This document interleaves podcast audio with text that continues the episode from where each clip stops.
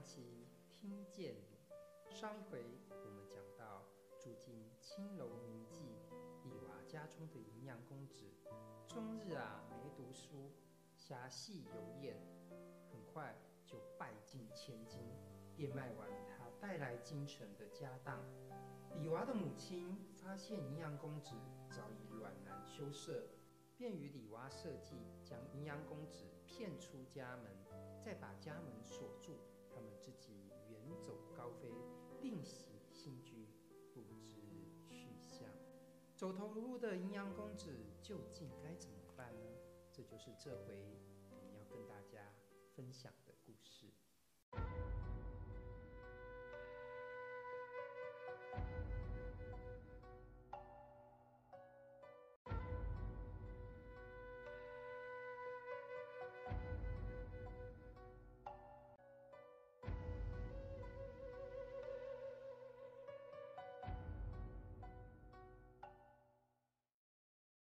发现李娃家人去楼空的阴阳公子，大吃一惊，就跟邻居打听。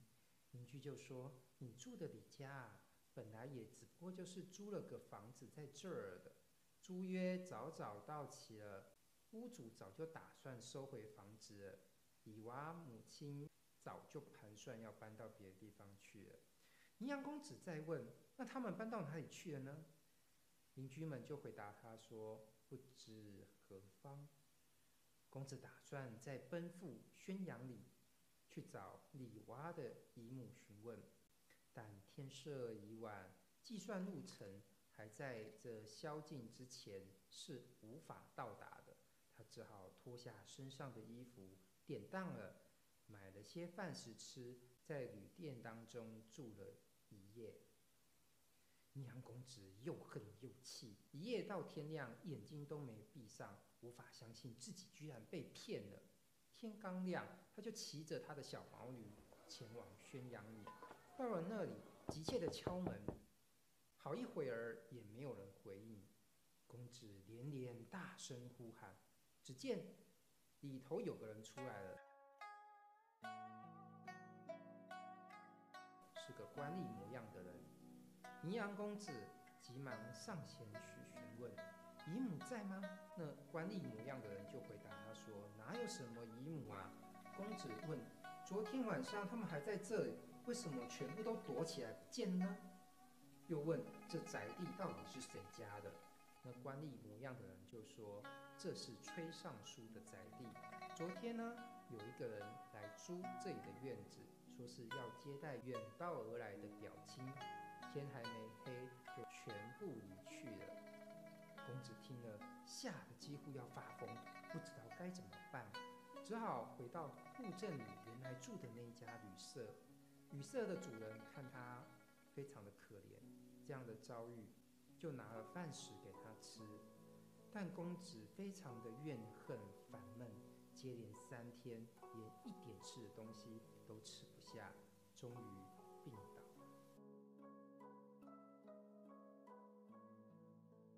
十几天之后，他的病更严重了。旅社主人怕他就死在这店里，就把他搬到了另外一家专门帮人家办丧事的店铺当中去。公子啊，奄奄一息地躺着，店里面的人非常同情他，都轮流照顾他、喂养他。慢慢的，银阳公子的病情终于慢慢好转，能够扶着拐杖走路了。住可不能白住，跟着好人学好人，跟着妖婆呢就只能学跳绳。店主啊，每天就雇阴阳公子在丧礼上面拿着这一个木幡，换取一些酬劳，好让自己能够生活下去。一个月之后，阴阳公子的身体慢慢恢复了精神起来。他每听到丧礼上面的挽歌，总会暗自的叹息。生不如死，时时呜咽流泪，不能自制。银阳公子回到住处之后，也开始学起了唱挽歌。银阳公子本来就是个聪明伶俐的人，不久之后，他就全部抓到了唱挽歌的诀窍。整个长安城，居然就没有人比他唱得好。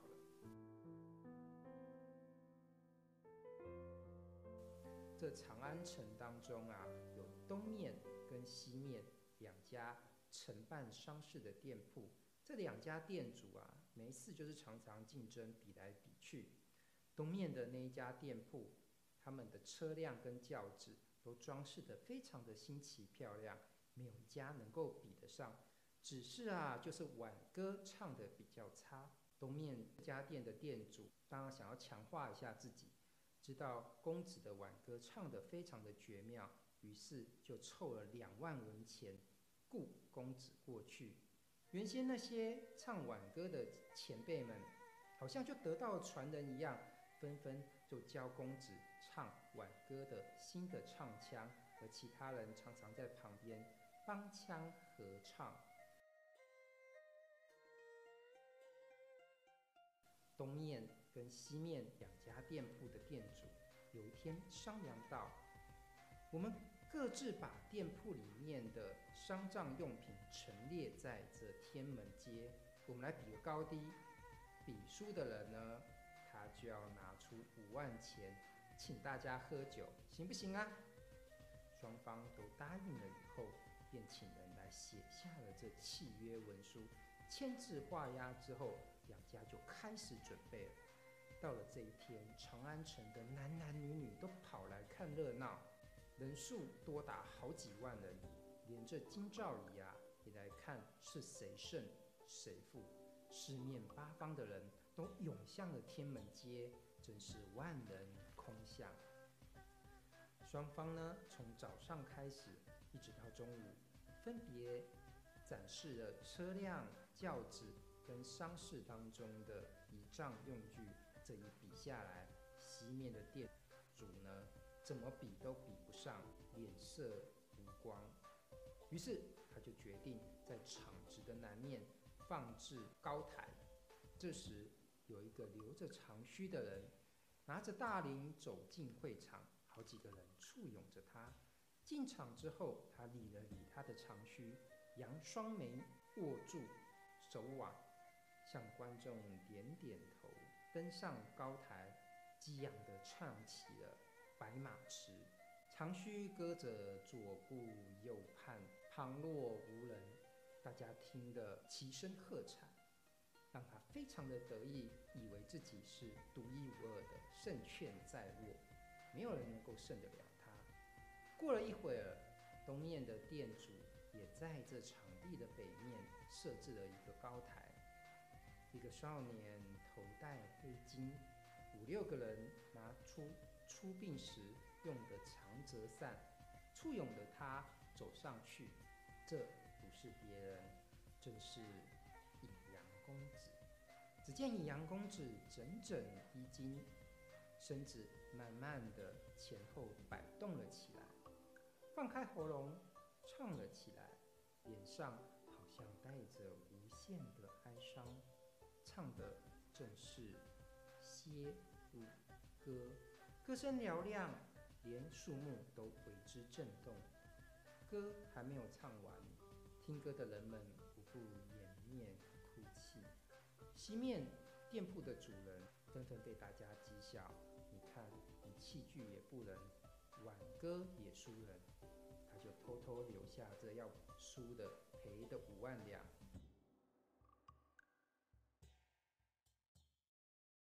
在这之前啊，皇帝才下了诏书，命令京师以外的州郡行政长官，每年都要到京城一趟，考察他们的政绩。正好迎阳公子的父亲也在京城当中，听说这轰动京城的挽歌大赛之后，也和同僚换上便服，偷偷的去看热闹。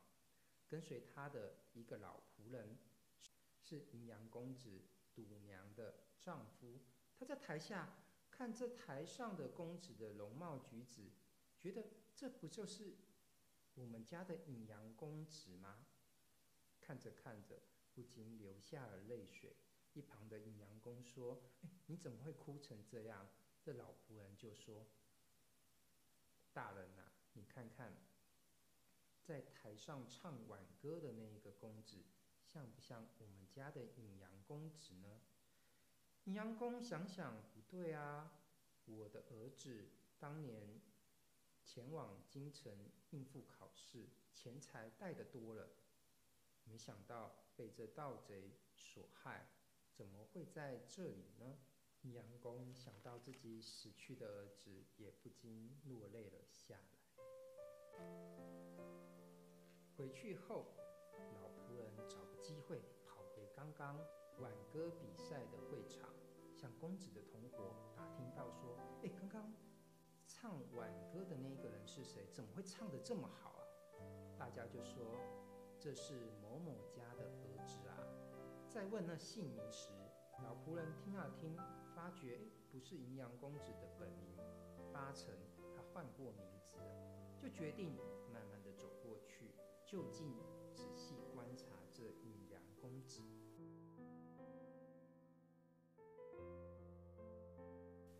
杨公子转头一看到老仆人，脸色突变，究竟所谓为何？杨公子神色一变，他。又是否前去与老仆人相认呢？我们就请听下回分。